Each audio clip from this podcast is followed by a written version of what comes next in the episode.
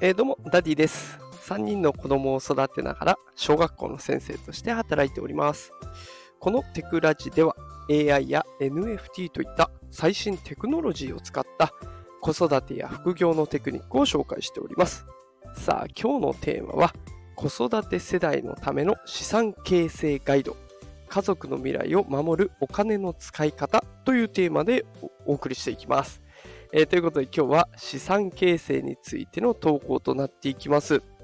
あの、ね、これ私自身、これ2年前ほどですかね、ぐらいから投資信託を始めたりとか、あと最近ね、格安スマホに変えたりと、まあ、無理なくできる範囲で資産形成に取り組んできました。で、現在ではね、あの、いろいろ投資信託とかをやっていくと、17万円ほどね、利益が出ているというような状況です。まあね、1日で何千万とか何百万とかっていう稼ぎが出てるわけではないんですが、まあ、ちょっとずつ着実に利益が出てるという状況になっています。で、あのー、これお子さんがね、就学前とか、あと小学生の頃って一番出費が少ないし、資産形成にもってこいの時期で、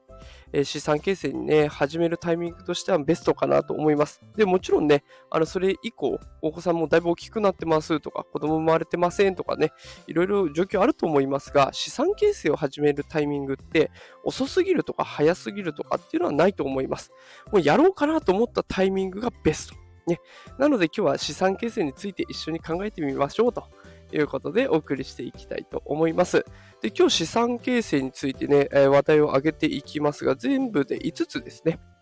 最初、資産形成の意味と大切さとかっていうところをお話しして、まあ、その次に家計のことを見直して、まあ、その次、賢いお金の貯めておき方、ね、そんなことをお話した後、投資とか、あと未来のことを考えたお話をしていこうと思いますので、資産形成興味のある方はぜひ最後までお聞きください。さあ、それではね、最初に資産形成の意味とか大切さっていうところをお伝えしていきます。資産形成はね、ま家族の未来を守るためにお金を増やしていくステップになっていきます。お子さんの進学とか、えー、我々の老後の生活に備えるためにお金を上手に使いながら計画に貯めていく方法を考えていきましょう。ね、でしっかりとした目標が大切になっていきます。例えばね、子供たちの進学費用を準備するために毎月の貯金額を計画的に設定したりとか、あと、身近なところで言えば、家族での楽しい旅行を実現するために特別なお金を積み立てていくとかね、まあ、こうやって資産を形成していくことで、目標が叶っていきますよということですね。続いて家計の見直しですね。家計のバランスを保つことって、やっぱり資産形成の出発点になっていきます。収入はいくらあって、で、支出はいくらあるのかと。で、もっとね、支出を減らすために節約はできないのかなとか、そういったことを考えていくことで、将来のためのお金をしっかりと確保していく。これが土台になっていきます。で例えば、家族みんなで週に一度外食を控えていくとか、ね、あの週末2回とも外食なんですとかっていうところから週に1回に抑えるとかっていうことで、家計にゆとりを生んでいったりとか、あと、家計簿をつけていってね、どの支出が大きいのかを見極めて、無駄な出費がないかは抑えていくとか、削減するっていうこともできるかなと思うので、家計の見直し、え土台としてやってみてはいかがでしょうか。さあ、続いて3つ目ですね。賢いお金の貯め方ですね。貯めておき方ですが、まあ、子育て中の出費ね、いっぱいあります。この後ね、中学校、高校行けば部活があったり、ね、私学に入れば、そのね、えー、学費というんですかね、入学金とか授業料とかかかってきますので、しっかりと貯蓄をしたり、投資をしたりしていくことが大事になっていきます。で、あの、予期せぬ出費にも対応できるようにお金をしっかり貯めておくっていうのは結構大切かなと思います。例えば、